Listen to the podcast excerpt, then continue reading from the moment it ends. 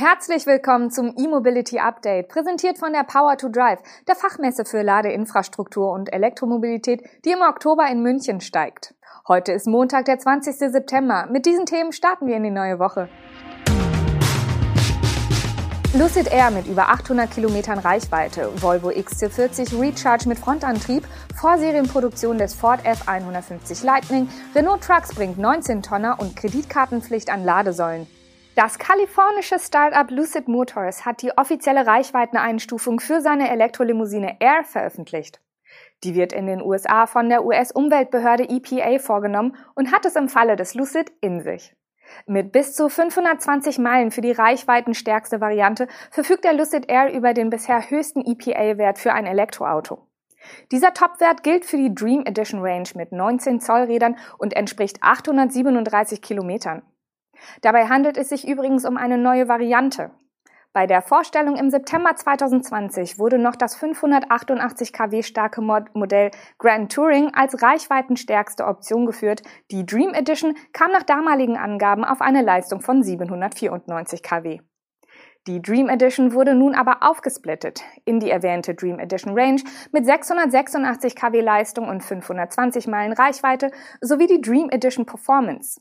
Diese leistet 817 kW und ist mit den 19 Zöllern mit 471 Meilen EPA-Reichweite angegeben, was 758 Kilometern entspricht. Der Lucid Air Grand Touring kommt weiterhin auf eine Leistung von 588 kW. Die ermittelte EPA-Reichweite liegt bei umgerechnet 830 Kilometern und damit nur zwei Kilometer unter dem vorläufigen Wert, den Lucid zur Premiere vor einem Jahr genannt hatte. Die 900 Volt Batterie von Lucid hält also, was sie verspricht. Die direkten Wettbewerber können da nicht mithalten. Das aktuelle Tesla Model S Long Range kommt auf eine EPA-Reichweite von 405 Meilen, also 652 Kilometern. Und für den Mercedes EQS liegt noch keine EPA-Reichweite vor. Volvo bringt für den vollelektrischen XC40 Recharge in Deutschland nun eine zweite Antriebsvariante auf den Markt. Nach dem Verkaufsstart der Allradversion im Juli ist das Elektromodell nun auch mit Frontantrieb erhältlich. Das Modell basiert bekanntlich auf der CMA-Plattform von Volvo und der Konzernmutter Geely. Die bisherige Allradvariante mit dem Beinamen Twin verfügt über zwei E-Motoren A150 kW und eine 78 Kilowattstunden große Batterie. Nun ergänzt Volvo das XC40-Angebot um einen reinen Frontantrieb. Dieser leistet 170 kW und wird mit einem etwa kleineren Akku kombiniert. Der Stromspeicher kommt auf einen Energiegehalt von 70 Kilowattstunden, wovon laut Volvo 67 netto nutzbar sind. Das sorgt für eine WLTP-Reichweite von glatten 400 Kilometern. Das Allradmodell Recharge Twin kommt je nach Ausstattung auf 400 bis 418 Kilometern. Einen Wert für die Ladeleistung gibt Volvo für die neue Batterie nicht an.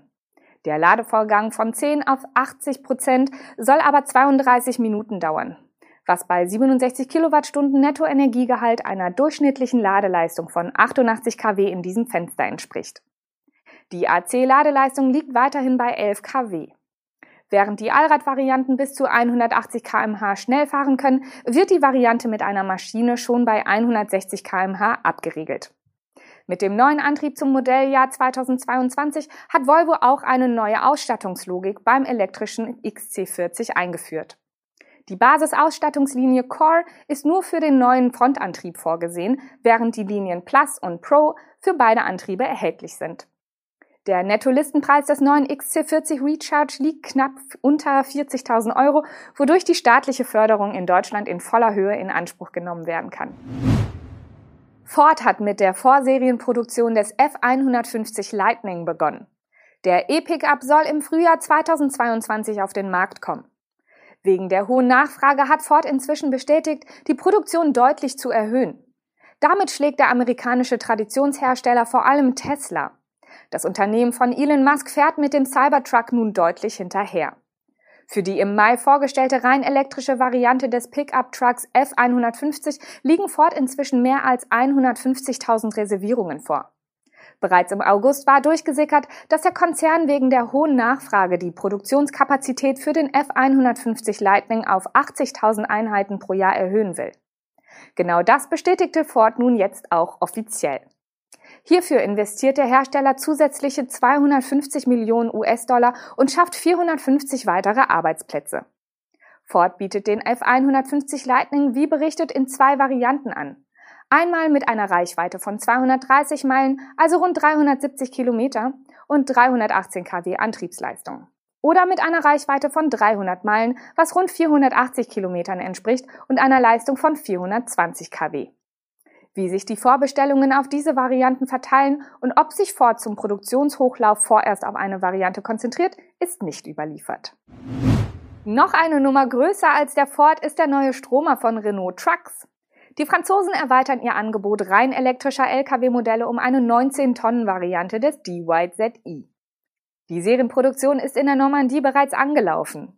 Dort werden seit März 2020 bereits ein rein elektrischer 16-Tonner und ein 26-Tonner gefertigt. Nun kommt mit dem 19-Tonnen-Lkw eine weitere Variante dazwischen. Für eine verbesserte Wendigkeit ist dieser E-Truck mit einem zweiachsigen Chassis ausgestattet. Laut Renault Trucks sei es das ideale Fahrzeug für den temperaturgeführten Verteilverkehr mit optimaler Nutzlast. Der LKW wird von zwei Elektromotoren mit einer Gesamtleistung von 370 kW angetrieben, wobei die Dauerleistung bei 260 kW liegt. Das maximale Drehmoment wird mit 850 Newtonmetern angegeben. Zur Auswahl stehen zwei Batterievarianten eine mit 200 und eine mit 265 Kilowattstunden. Die Reichweiten gibt Renault Trucks mit 100 Kilometern für die Abfallsammlung und bis zu 180 Kilometern im typischen Verteilverkehr an. Darüber hinaus hat Renault Trucks ein neues System entwickelt, um die Energieeffizienz der rein elektrischen Lkw mit Kühlaufbau zu erhöhen. So sind alle drei Varianten vom 16 bis zum 26 Tonner mit Kühlschrankanschluss erhältlich. Dieser liefert die für das Kühlsystem benötigte Energie direkt aus den 600 Volt Traktionsbatterien der Trucks. Der Bundesrat hat am Freitag der neuen Ladesäulenverordnung zugestimmt. Und zwar überraschenderweise ohne jede Änderung.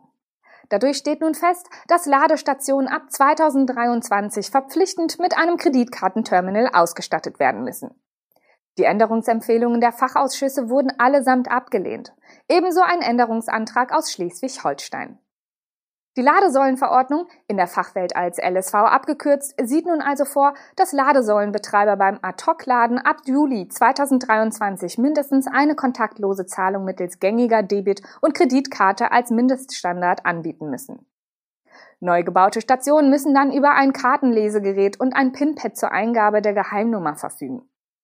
Zulässig ist aber auch ein zentrales Terminal für mehrere Säulen, etwa in einem größeren Ladepark. Wichtig, Bestehende Säulen müssen nicht nachgerüstet werden.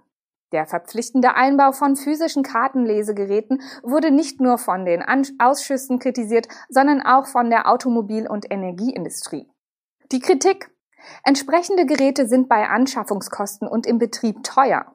Die Kosten müssten künftig von allen Kundinnen und Kunden mitgetragen werden, selbst jenen, die ihren Ladevorgang mit einer RFID-Karte ihres Vertragspartners oder per App starten. Viele Elektroautofahrer indes begrüßten am Wochenende in den sozialen Medien die Pflicht zum Kartenterminal. Ihr Argument, an herkömmlichen Tankstellen könne man sein Zahlungsmittel schließlich auch frei wählen.